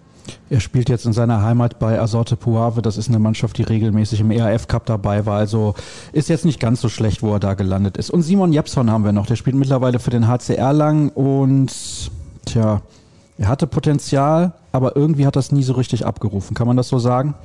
Ja, genau. Und ich bin mal gespannt, wie es ihm jetzt in, in Erlangen ergeht. Wünsche ihm da alles Gute, logischerweise. Klar hat der Riesenpotenzial, der hat ja einen unglaublichen Wurf, eine Größe, ein Spielverständnis. Was mich ein bisschen überrascht hat, ist, dass er, und das war wohl sein eigener Wunsch, in der Bundesliga bleiben wollte, weil ich glaube, dass die Bundesliga zu hart ist für ihn. Ich glaube, der wäre in Spanien gut, da kannst du eigentlich nur bei Barcelona glücklich werden. Da sind die Plätze vielleicht zu gewesen, aber vielleicht, vielleicht doch in der dänischen Liga mhm. oder direkt zurück nach Schweden wäre wahrscheinlich dann zu viel Rückschritt gewesen, aber weiß ich nicht, ob es dann vielleicht doch in Ungarn oder in Frankreich, wobei auch die französische Liga ja als teilweise sehr hart gilt, aber ich glaube irgendwie außerhalb der Bundesliga, vielleicht ja in Portugal, würde er glücklicher werden mit seiner Spielweise. Oder es ist tatsächlich so, dass der Druck dann bei einem Spitzenclub zu groß war, dass er sofort immer funktionieren musste, wenn er dann spielen sollte. Vielleicht klappt es ja dann bei einem, bei einem Respekt Erlangen etwas kleineren Verein dann doch besser. Ja, ich glaube, das wissen sie in Erlangen einzuschätzen, dass sie nicht zu den Großen in der Bundesliga gehören. Aber sehr interessante Einschätzung von dir und damit sind wir durch, was die Abgänge angeht. Wir haben immer sehr viel zu besprechen in Flensburg, weil so viele Spieler hin und her wechseln. Das ist auch in diesem Sommer so. Franz Semper, den Namen habe ich eben schon mal in den Mund genommen, finde ich der perfekte Nachfolger für Holger Glandorf. Ja, kann er, glaube ich, werden. Ist ja aber doch ein, ein anderer Spielertyp. Ich würde ihn eher so ein bisschen so mit Typ Steffen Weinhold vergleichen, so von der, von der Statur und, und vom, also er wird ja nicht derjenige sein, der jetzt wie Holger dann von oben wirft. Dafür ist dann Magnus Röll ja sicherlich eher zuständig, aber Franz Semper sicher so dieses Eins gegen Eins Spiel, wobei er jetzt in Leipzig war alles sehr auf ihn abgestimmt, denke ich. Das ist in Flensburg jetzt nicht so. Da muss er noch ein bisschen, bisschen reinkommen, aber klar, der hat auch schon Nationalmannschaft gespielt in Deutschland und der hat was drauf und das wird er schon hinkriegen. Wie viel hat denn Lasse Möller drauf, der von GOG gekommen ist? Genau, ja, der hatte da sozusagen die Rückkehr im Testspiel. Der hat eine Menge drauf. Der ist auch spielintelligent der hat einen, einen super Wurf, der kann eben auch von oben werfen und ja, der muss in der Vorbereitung habe ich es gar nicht so, so gedacht irgendwie, weil das ja auch ein Riesenkerl ist, aber gegen Kielce und Paris fand ich, dass der körperlich vielleicht doch noch sogar ein bisschen zulegen muss. Vielleicht auch noch so an, an die Härte von den ganz großen Vereinen ein bisschen gewöhnen, aber das wird der, wird der hinkriegen, weil das ist, glaube ich, wirklich ein guter Spieler. Metzmenzer Larsen ist neu dabei von den Rhein-Neckar-Löwen. Und ganz oft habe ich mit Marc Stevermüher darüber gesprochen, habe gesagt, Menschenskinder, das gibt's doch gar nicht. Warum hat der nicht mal 28 gute Spiele von 34 und nur 15 oder vielleicht nur 12? Hat er denn dieses Potenzial dann überhaupt oder hat er vielleicht einmal nur eine gewisse Phase gehabt, wo er so gut war und seitdem denken wir, er kann das und er kann das Niveau eigentlich gar nicht bringen? Was glaubst du, wird das in Flensburg für ihn werden? Also ich glaube, dass er in Flensburg super reinpasst. Ich fand auch, dass er bei den Löwen super gepasst hat, zumindest als Nikolai Jakobsen dort Trainer war. Er wird in Flensburg super reinpassen, weil die dänische Nationalmannschaft ja auch einen ähnlichen Spielstil hat wie, wie Flensburg. Deswegen wollte Flensburg ihn sicherlich auch haben, weil er viel besser reinpasst als Jurecki. Und du hast mit ihm auch wieder jemand, der sowohl Mitte als auch Halb spielen kann. Das heißt, du kannst diesen Wechsel mit, mit Gottfriedsson, mit Johannessen und ihm, das kann einfach so, da kann rotiert werden. Und ich finde ja persönlich, dass Mesmenser Larsen einer der Spieler ist, die so ein bisschen immer unterm Radar laufen oder die vielleicht ja nicht unterschätzt, aber unterbewertet werden, weil er dann immer in Dänemark zum Beispiel, der wird dann mit Leuten wie Mikkel Hansen und Rasmus Lauge verglichen. Die stehen halt für das große Spektakel, er ist aber auch all die Jahre schon dabei gewesen. Der ist Olympiasieger, der ist Weltmeister, der macht seine Länderspiele. Und ich glaube, der ist für eine Mannschaft unglaublich wichtig. Das ist ein unglaublich wichtiger Teamplayer. Der macht dir eben nicht die zehn Tore oder die acht Tore, aber den kannst du gegen Kielce einen Kreis stellen und dann ackert der da alles weg. Den kannst du auch, ja, wenn du dem sagst, jetzt heute spielst du Mitte, morgen spielst du links, spielst jetzt Abwehr, spielst mal in der Spitze in der 5-1, hat er in der Vorbereitung kurz gemacht. Der ist sehr flexibel, ohne irgendwie Allüren, ohne, ohne aufzumucken und, und spielt so seinen Stiefel auch runter. Und deswegen glaube ich, dass man dann vielleicht manchmal denkt, ach, hat er jetzt eigentlich ein gutes Spiel gemacht oder na, nee, war doch nicht so gut. Aber für eine Mannschaft spielt er, glaube ich, schon immer sehr, sehr gut. Ja, auch das eine interessante Einschätzung und Domen, ich nenne mal den zweiten Namen nicht, weil da werde ich mich versprechen. Domen Pelko, so ist es relativ simpel. Ist kurzfristig verpflichtet worden, weil Johannes Goller sich verletzt hat. Der fällt langfristig aus. Was ist das für ein Spieler? Woher kommt der und was ist dem überhaupt zuzutrauen? Ja, können wir kurz machen. Weiß ich nicht, kann ich dir nicht beantworten. Also ich kannte ihn vorher, bevor er nach Flensburg gekommen ist, gar nicht. Ist ausgeliehen aus der spanischen Liga. Logrones, weiß ich nicht, ob mein Spanisch da, ich glaube, es war nicht so ganz richtig, aber. Falsch hörte es sich nicht an. ja, kann ich dir nicht viel mehr zu sagen, außer eine Kante, zwei Meter groß, auch zwei Meter breit, hat gegen Paris, war er sehr nervös am Anfang, hat das hinterher auch selber gesagt, ist dann aber immer besser reingekommen, hat auch zwei wichtige Tore gemacht. Dessen Berater hat wohl ein Video eingereicht bei der SG und in diesem Video fanden sie ihn schon so spannend, dass sie ihn eingeladen haben zum Probetraining und da hat er den Eindruck nur bestätigt. Und wenn Mike Machulla sagt, der Junge hat Potenzial, also Mike hat deutlich mehr Ahnung von Handball als ich, dann nehmen wir ihm das mal so ab, würde ich sagen.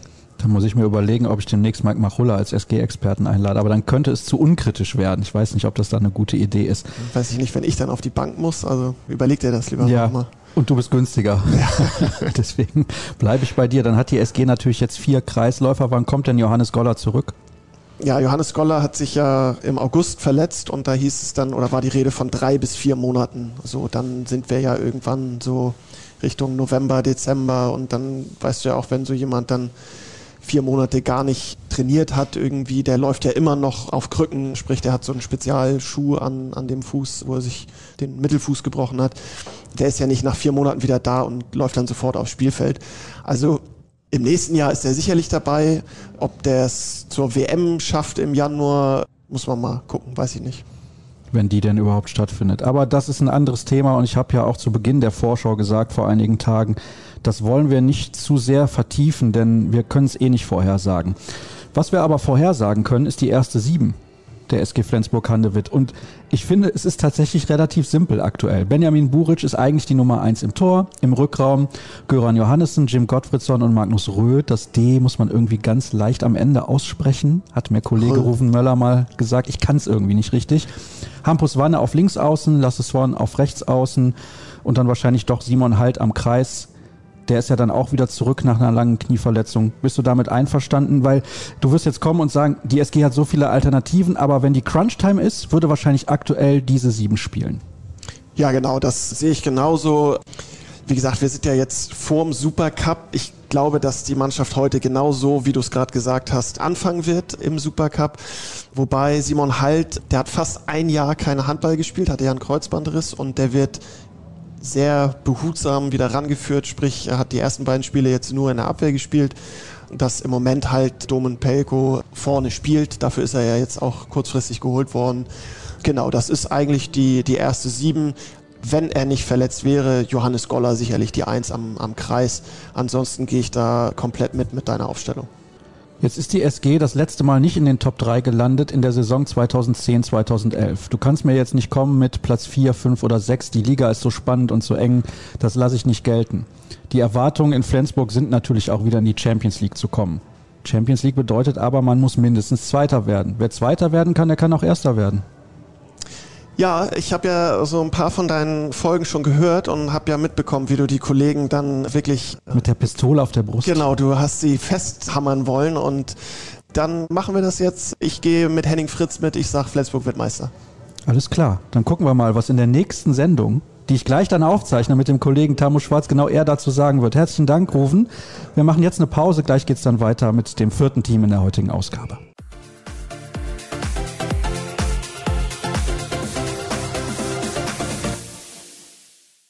Unsere Reise durch die Republik geht zu Ende, also fast, denn ein paar Minuten haben wir natürlich noch. Eine Mannschaft, die steht noch an. Das ist der HSC 2000 Coburg und ich freue mich sehr auf einen neuen Experten in unserer Runde. Das ist von Radio 1 Thomas Apfel. Hallo Thomas. Grüß dich, Servus. Ja, das Servus, das freut mich, denn Handball in Bayern, das ist ja nicht an der Tagesordnung in der ersten Liga. Früher immer der TV Großwaldstadt, wobei die sind ja nur am Rande Bayern, weil eigentlich liegen sie fast in Hessen und der HCR lang erst seit ein paar Jahren mit dabei. Das Bundesland ist aber so groß und es gibt so viele Spieler im Jugendbereich, dass es schön ist, dass wir da wieder einen weiteren Erstligisten mit dabei haben. Also der HSC 2000 Coburg ist jetzt noch unser Thema. Erster sind sie geworden in der zweiten Liga. War das souverän? War das verdient? Wie kam das zustande? Na, es war ja die Abbruchssaison wegen Corona und natürlich stand man zu dem Zeitpunkt auf Platz 1 sehr souverän, wie ich auch fand. Es gab ein paar Spiele, da waren ein paar Hänger mit drin auf jeden Fall, aber alles in allem glaube ich schon, dass sich der HSC 2000 Coburg da auch am Ende der Saison klar durchgesetzt hätte und wäre einer der Aufsteiger auf jeden Fall gewesen. Und wir hätten natürlich alle sehr, sehr gerne das allerletzte Saisonspiel in Coburg vor Zuschauern gegen den Tusem aus Essen gehabt, weil das wäre das letzte Saisonspiel gewesen und es wäre mit Sicherheit ein Highlight im Handball fest geworden, weil ich mir da auch sicher bin, dass beide Mannschaften da den Aufstieg schon in der Tasche gehabt hätten. Und es ist schon bitter. Und jeder, der mal aktiv Handball gespielt hat, weiß natürlich auch, wie schlimm es eigentlich ist, wenn man so einen Erfolg feiern kann und den aber eigentlich gar nicht feiern kann. Allen voran mit den Fans in Coburg nicht. Und es war eine schwierige Zeit. Also man hat sportlich den nach dem Aufstieg, der ja schon mal da war in die erste Liga, wiederum den Aufstieg geschafft und kann den praktisch eigentlich gar nicht feiern. Ich erinnere mich da zurück an eine Online-Feier. Also wir haben spontan mal über verschiedene Kanäle online eben so eine virtuelle Meisterfeier gemacht. Da habe ich nach und nach alle Spieler interviewt. War zwar lustig und auch zünftig, aber es ist kein Vergleich mit einer ordentlichen Meisterfeier. Und abschließend die Frage nochmal zu beantworten: Ja, der HSC 2000 Coburg hat verdient den Aufstieg in die erste Handball-Bundesliga geschafft. Was hat denn die Truppe damals ja noch unter Trainer Jan Gore, da sprechen wir gleich auch noch drüber, ausgezeichnet sportlich? Was war die Stärke dieser Mannschaft? Die Stärke war eindeutig das Umschaltspiel. Also Mannschaften wurden teilweise innerhalb wirklich von fünf Minuten manchmal überrollt. Also weil der hervorragende Abwehr mit einem bombastischen Innenblock, der damals eben mit dabei war, ein Torwart sowieso, Jan Kulanek, werden wir später noch ein bisschen drauf zu sprechen kommen, der alte Tscheche, der manchmal einfach ausschaut wie ein Busfahrer, wenn er da in seinem Tor steht aber der Mann ist immer noch in seinem Alter zu überragenden Leistungen fähig. Und das war so der Garant, also das schnelle Umschaltspiel, um wirklich die, die Gewissheit zu haben, in, in einem Spiel, was 60 Minuten dauert, innerhalb von kürzester Zeit so ein Spiel dann auch mal für sich zu entscheiden. Du hast eben das eine Jahr Bundesliga-Zugehörigkeit schon angesprochen. Das war 2016, 2017 davor. Mhm. Wurde man in der zweiten Liga Achter, Dritter. Dann kam eben der Abstieg und dann Vierter, Dritter, Erster. Also das bedeutet, Kontinuität ist beim HSC 2000 Coburg an der Tagesordnung. Das ist jetzt nicht ein zufälliger Aufstieg gewesen. Nee, also vielleicht glaube ich, die Verantwortlichen haben vielleicht ein Jahr später mit gerechnet, aber dass der HSC dann eben im letzten Jahr so souverän dann teilweise gespielt hat, auch ein großer Verdienst übrigens von Trainer Jan Gore, der da aus der Mannschaft wirklich viel geformt hat. Und das Credo der Coburger ist ja der sogenannte Coburger Weg. Also man möchte immer wieder mit jungen, talentierten, hungrigen Handballern das Abenteuer angehen und dazu eben punktuell ein, zwei Erfahrene mit dazusetzen. Und dieses Konzept, das hat in den letzten Jahren echt sehr, sehr gut funktioniert. Und der Erfolg spricht dann ja auch am Schluss eben für die Arbeit von Jan Gore und für das Konzept. Der ist aber jetzt nicht mehr der Trainer. Warum? Ich glaube, ihn hat gereizt, dass er eine neue Aufgabe mal annehmen will. Und er war ja lange, lange Zeit in Coburg Trainer und sowas schleift sich ja im Laufe der Zeit, das brauche ich dir nicht sagen, auch so ein bisschen ab. Er war zwar sehr erfolgreich, aber ich glaube, ihn hat es gelächzt nach einer neuen Aufgabe und die Aufgabe als Geschäftsführer, das, was man bislang mitbekommt, das leistet er hervorragend. Er hält sich aus den sportlichen Belangen weitestgehend raus, was das aktive und das tagtägliche Arbeiten mit der Mannschaft angeht. Meines Wissens ist er einmal die Woche beim Training, guckt da so ein bisschen zu. Aber ansonsten überlässt er das natürlich dem neuen Chefcoach Adios Mas aus Tschechien. Aber Jan Gore hat sich da wirklich eingefuchst und eingearbeitet, gerade jetzt auch in der Corona-Pandemie. Die Hygienekonzepte und auch da mit den Sponsoren den engen Draht halten. Also Ihm steht das Jackett auch ganz gut, muss man sagen. Nicht nur das Trainingshemdchen in der Halle und nicht nur der Trainingsanzug, sondern er macht auch auf dem neuen Terrain eine echt gute Figur, Jangor. Bevor wir aber über den neuen Trainer sprechen, schauen wir mal auf die Spieler, die den Verein verlassen haben. Und da sind ja durchaus Spieler mit dabei, wo ich sage, das ist ein großer Verlust für diese Mannschaft. Zum Beispiel Marcel Timm, der spielt jetzt für den TBV Lemgo Lippe, ehemaliger Junioren-Nationalspieler, ein Kreisläufer, den ich so einschätze, als könnte er eine gute Laufbahn hinlegen. Den muss man erstmal ersetzen. Die Meinung von dir teile ich 100 Prozent. Ich sage auch, wenn er verletzungsfrei bleibt und mit dem, wie er spielt, mit dem, wie er auf dem Feld auch ist, er ist ein Lautsprecher, er ist ein Typ, der andere mitnimmt. Und ich habe auch gesagt, wo er gegangen ist, habe ihm nochmal auf die Schulter geklopft und gesagt, Marcel, dich sehen wir irgendwann mal in der Nationalmannschaft. Und da bin ich mir eigentlich auch ziemlich sicher, er bringt alles mit, was man braucht. Sehr guter Abwehrspieler, auch im Angriff einer, der immer wieder Akzente setzen kann, auch und das als Kreisspieler. Also von daher, ich glaube, von dem werden wir wirklich noch einiges hören und sehen. Und es tut schon weh, weil ich ihn auch persönlich sehr schätze, Marcel. Also schade, schade, schade, aber wir sehen ihn ja bald am ersten Spieltag. Lemgo gegen Coburg, da ist er wieder zu sehen. Ja, so schnell kann es dann gehen. Maximilian Jäger ist der zweite Stammspieler, der die Mannschaft verlassen hat. Links außen, kann auf halb decken, spielt jetzt beim HCR lange. Auch das ist kein Spieler, den man mal ebenso ersetzt. Ja, und der Abgang tut richtig weh, finde ich. Also, weil Max Jäger ein sehr in sich gekehrter Zeitgenosse, außerhalb vom Spielfeld auch, aber absoluter Stammspieler. Du hast gesagt, wann hat man das mal, dass ein Linksaußen eigentlich auch in der Abwehr eine zentrale Rolle spielt auf der Halbposition? Das hat der Max gemacht und auch im Angriff ein riesen Wurfrepertoire. Sehr guter Linksaußen und also wir werden ja später noch ein bisschen drüber reden, wie was ersetzt wird auch in Zukunft, aber das ist so eine Position, das heißt ja immer Linksaußen. Linksaußen kann auch mal irgendeiner aus dem eigenen Verein spielen. Aber Max Jäger, das ist für mich der Abgang, der am aller, allermeisten wehtut. Lukas Wucherpfennig, der war damals schon mit dabei, als der HSC in der ersten Liga gespielt hat vor einigen Jahren. Der spielt jetzt beim HC Elbflorenz. Warum hat der denn gesagt, nachdem er so lange mit dabei war in Coburg, ich verlasse den Verein jetzt, wo sie wieder aufgestiegen sind? Wollte man ihn nicht mehr haben oder wollte er nicht mehr? Ich glaube, er wollte nicht mehr. Auch Lukas, super Typ. Ich drücke ihm alle Daumen und auch alles, alles gut in Dresden. Ist er gut angekommen. Dem geht es auch gut. Ich habe letzte Woche nochmal auch mit ihm gesprochen. Ich glaube aber, er wollte endlich mal spielen. Und in Coburg hat er halt das Problem gehabt, dass er vor sich einen wirklich überragenden Rechtsaußen hatte mit Florian Billig, der natürlich auch einen Bombenjob macht. Also da war der HSC luxuriös ausgestattet in der letzten Saison eben zwei so gute Rechtsaußen zu haben mit Florian Billig und eben mit Lukas Wucherpfennig auf der Rechtsaußenposition, wo beide und wo der Lukas auch hätte jederzeit erster Mann sein können, aber kam halt immer mal nur so sporadisch zum Einsatz und ich glaube, oder ich weiß es auch, das war Lukas am Ende jetzt zu wenig. Er ist auch in einem Alter, wo er spielen will und er hat jetzt in Dresden, glaube ich, eine gute neue Heimat gefunden. Sebastian Weber hat seine Karriere beendet. Wenn ich es jetzt richtig im Kopf habe, korrigiere mich, wenn es falsch ist, weil du wirst es natürlich wissen. Das war ein Kreisläufer? Richtig. Und auch ein sehr guter Abwehrspieler. Ist der denn zu ersetzen? Er ist menschlich auf keinen Fall zu ersetzen, weil er auch da als Kapitän, auch letztes Jahr in der Mannschaft, hat er da, ja, er war sozusagen der Kit auch für die Mannschaft ein bisschen, hat da auch, glaube ich, die Mannschaft intern zusammengehalten. Auch ein Spieler, der schon viel mitgemacht hat, hat ja in Wetzlar gespielt, kommt aus der Hüttenberger Ecke auch. Also von daher auch da muss man abwarten, wie sich das so entwickelt. Aber er möchte einfach was anderes auch machen. Er hat auch zuletzt immer wieder mal Wehwehchen gehabt, hat lange Zeit ja auch wirklich lange, lange Zeit laboriert an einer Verletzung, an einer schweren Verletzung am Kreuz. Und das hat ihn schon beschäftigt. Dadurch konnte er lange Zeit mein Experte bei Sport Deutschland TV sein, was er auch hervorragend gemacht hat. Aber er wollte natürlich immer wieder auf die Platte zurückkehren, hat es dann auch wieder geschafft, aber war dann nicht mehr ganz der Alte und hat sich so auch ein bisschen hier und da mal so ein bisschen durchgeschleppt. Aber auch das ist ein, vor allem menschlich ein sehr, sehr großer Verlust. Ja, aber ich habe mich gerade nämlich schon gefragt, warum nimmt er das eine Jahr erste Liga nicht noch mit? Aber jetzt kennen wir den Grund. Gucken wir mal, wer neu mit dabei ist. Und da sehe ich dreimal SC Magdeburg steht da hinter den Spielern, die zum HSC 2000 Coburg gekommen sind. Justin Kursch, Paul Schikora und Dino Mustafic. Erklär uns bitte, was das für Spieler sind. Also einmal muss ich zurück, Dino Mustavic ist ein Coburger. Der war aber lange Zeit in Magdeburg auf dem Handballinternat. Sein Papa, Elvedin, Elvis Mustavic genannt, war damals auch schon Handballer, der in Coburg war, hat sich dann hier niedergelassen, hat Job gefunden und sein Sohnemann ist damit groß geworden in Coburg, aber er wurde irgendwann mal ans Handballinternat nach Magdeburg abgegeben, kommt zurück. Ganz junger, ganz wilder, der braucht noch ein bisschen Zeit, von dem werden wir aber auch mit Sicherheit immer wieder was sehen. Paul Schikora und Justin Kurch Das sind zwei Personalien, die sind hochspannend und hochinteressant.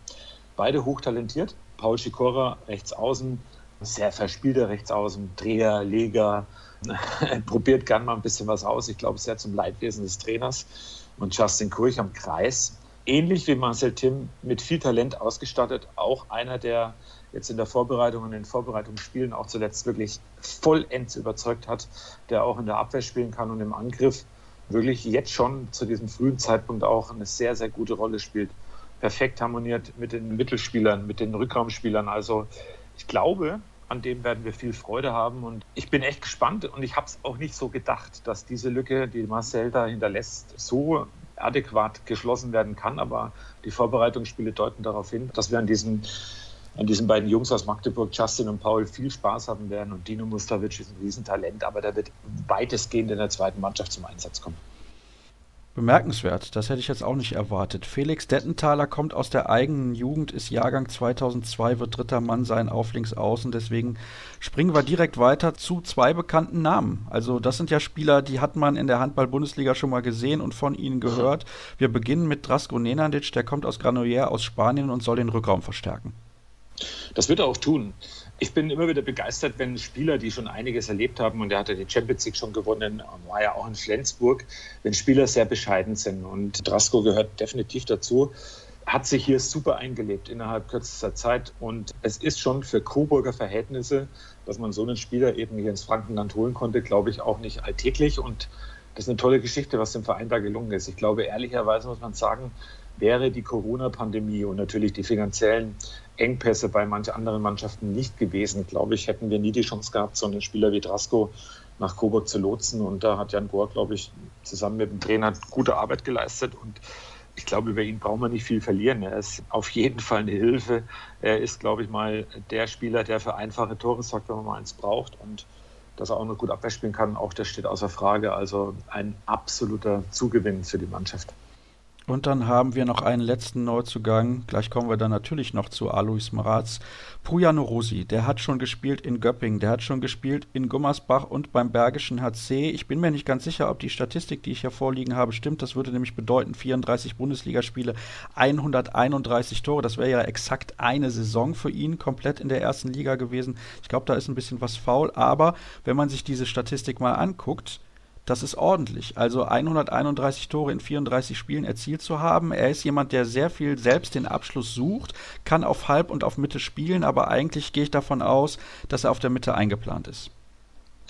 Wechselweise, glaube ich. Da kommen wir, glaube ich, noch dazu, wie der HSC spielen kann und wie er spielen wird. Puja ist der X-Faktor für den HSC 2000 Coburg in der kommenden Saison. Ein Mann, wo man nie weiß, was er tut und was er macht. Also er ist immer wieder fürs Überraschende auch möglich. Auch übrigens nebenbei erwähnt ein ganz bescheidener, ganz bodenständiger Junge, der auch happy ist, dass er jetzt hier in Kuba gelandet ist. Der hofft, dass seine Frau auch bald nachkommen kann aus dem Iran. Mit der hat er leider im Moment nur eben, wir kennen sie aus der Corona-Pandemie über Skype oder eben Zoom. Meetings, Kontakt. Also die fehlt ihm schon ein bisschen und ich glaube, wenn die mal noch hier in Coburg auch ist und es deutet sich an, dass die bald nachkommen wird, dass wir da nochmal richtig aufblühen. Und ich glaube, auch Jan Gors sagt es als Geschäftsführer, das ist wirklich der X-Faktor, der eben dem HSC dann auch mal, wenn es enge Spiele gibt oder wenn nicht viel geht, vielleicht mal so ein Spiel gewinnen kann. Ich glaube, wenn er diszipliniert spielt und wenn er diszipliniert auch auf der Platte bleibt, dann ist es einer, an dem Coburg sehr, sehr viel Freude haben wird. Und Puja hat sich auch schon hervorragend in Coburg eingelebt. Übrigens in Coburg nennt man ihn wirklich nur Puja, weil alles andere ist für den Franken an sich schon wieder viel zu kompliziert. Und deswegen freuen sich alle hier in Coburg auf Puja und die kommende Handballsaison. Es ist ein spannender Spieler, gar keine Frage. Du hast gesagt, er kann der Mannschaft Spiele gewinnen, aber er kann der Mannschaft auch Spiele verlieren. So viel kann ich dir schon verraten. Einer, der Disziplin mag, ja, das kann ich mir vorstellen. Wenn du das schon ein bisschen gesehen hast, dann hast du das ja. auch gemerkt. Einer, der Disziplin auf jeden Fall mag, ist Alus Mraz, der neue Coach. Das kann ich sagen, weil ich ihn auch schon relativ lange kenne. Er hat ja mal gespielt bei der SG Solingen, war dann beim HSV in Wetzlar und hat zuletzt die Jugendakademie des VfL Gummersbach geleitet und die A-Jugend trainiert, war Co-Trainer der ersten Mannschaft und viele in Gummersbach haben gedacht, ah, das wird also der neue Trainer der Profis. Nein, ist er nicht geworden. Jetzt ist er in Coburg und ich glaube, das ist für ihn eine tolle Sache, aber das ist eine harte erste Station mit einem Aufsteiger direkt in der ersten Liga. Also ich glaube mal, du kennst den mit Sicherheit besser, weil du näher an Gummersbach dran bist und du schon öfters mit ihm zu tun hattest. Alois ist, finde ich, ein typischer Tscheche. Tschechen haben ja immer die, die tollen Eigenschaften, sind meistens ein bisschen ruhigere Typen, aber auf die ist einfach zu 100 Prozent Verlass. Und was hat Alois zu verlieren in Coburg? Gar nichts. Er kann eigentlich nur gewinnen. Jeder geht von aus, dass Coburg einer der Absteiger sein wird in der kommenden Saison und sollte es ihm gelingen, woran ich übrigens glaube, fest glaube, den Klassenerhalt zu schaffen, hat er gewonnen und dann ist er willkommen in der Trainerriege der ersten Handball-Bundesliga. Dann hat er wirklich einen tollen Job geleistet, weil ich glaube, in Handball Deutschland traut kaum jemand den Coburgern zu, dass sie eben den Klassenerhalt schaffen. Aber ähm, es ist eine spannende Mischung, die in Coburg da vorherrscht und auch mit dem Umfeld, glaube ich, alles hat nichts zu verlieren und er kennt ja auch Jan Gore von früher. Die hatten ja auch schon immer wieder mal Kontakt und ich glaube, die Mischung ist eine spannende, aber ich traue es Alois zu und seiner Mannschaft auch und vor allem ihm auch als Trainer, dass er da den HSC klar auf Kurs bringt und dass da auch was drin ist. Die erste Sieben ist jetzt unser Thema. Jan Kulanek im Tor ist unumstritten. Der Tscheche, hast du eben schon was zu gesagt. Auf jeden Fall eine Bank in Coburg, seitdem er dort spielt. Dann haben wir im Rückraum Drasko Nenadic, Puja, wie man im Frankenland sagt, und Pontus Settermann auf der halbrechten Position. Den kennen wir auch schon mit Bundesliga-Erfahrung ausgestattet.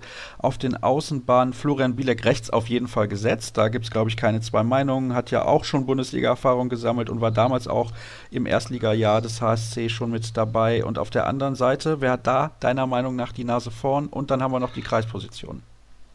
Ich nenne dir jetzt mal meine erste Sieben.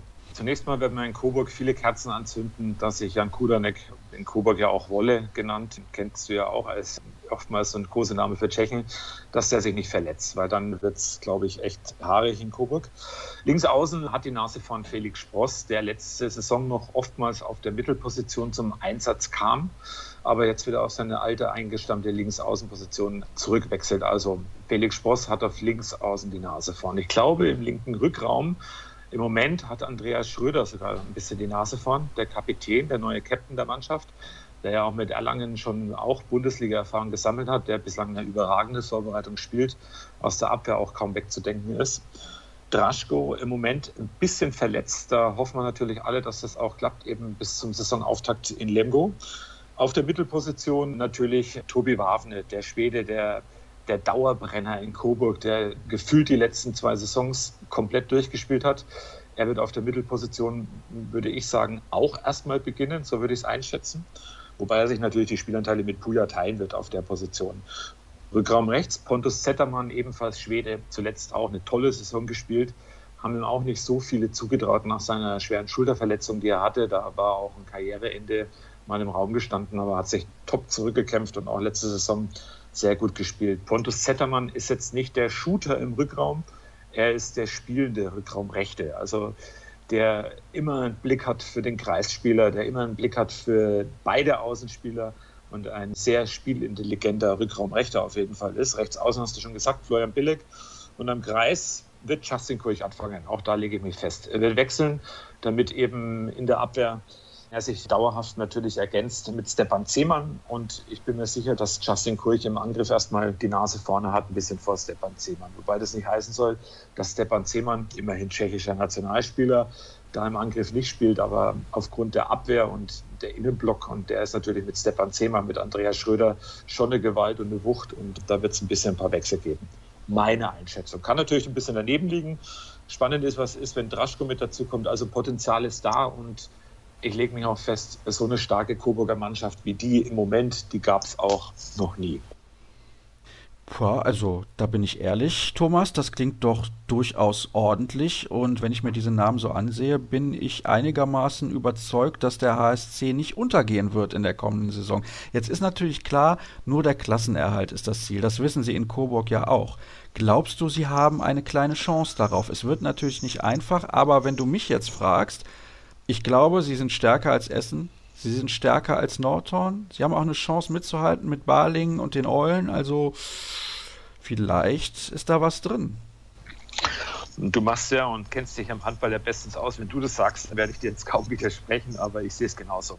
Also die Chance, die Klasse zu halten, ist deutlich höher als beim Abenteuer vor ein paar Jahren, wo ja Coburg schon mal in der ersten Handball-Bundesliga war. Und ich glaube, dass die Saison sowieso eine Mammutsaison wird. Viele Mannschaften haben echt schwere Belastungen. Die Saison geht bis in den Juni des nächsten Jahres hinein. Und da kommt ja im Juni hinten raus noch echt dicke Bretter. Also da sind sehr intensive Wochen noch. Und ich glaube, wenn Coburg da auf Tuchfüllung bleibt, was ich ihnen zutraue, dann wird es vielleicht wirklich eine ganz, ganz tolle Saison für die Coburger Handballfans. Und auch ich hoffe natürlich, dass die Handballfans in ganz Deutschland da ab und zu mal nach Franken schauen und sagen, wow, toll, was da in Coburg geleistet wird. Und ich glaube auch daran, dass man gut in die Saison starten kann. Natürlich, erstes Spiel in Lemgo.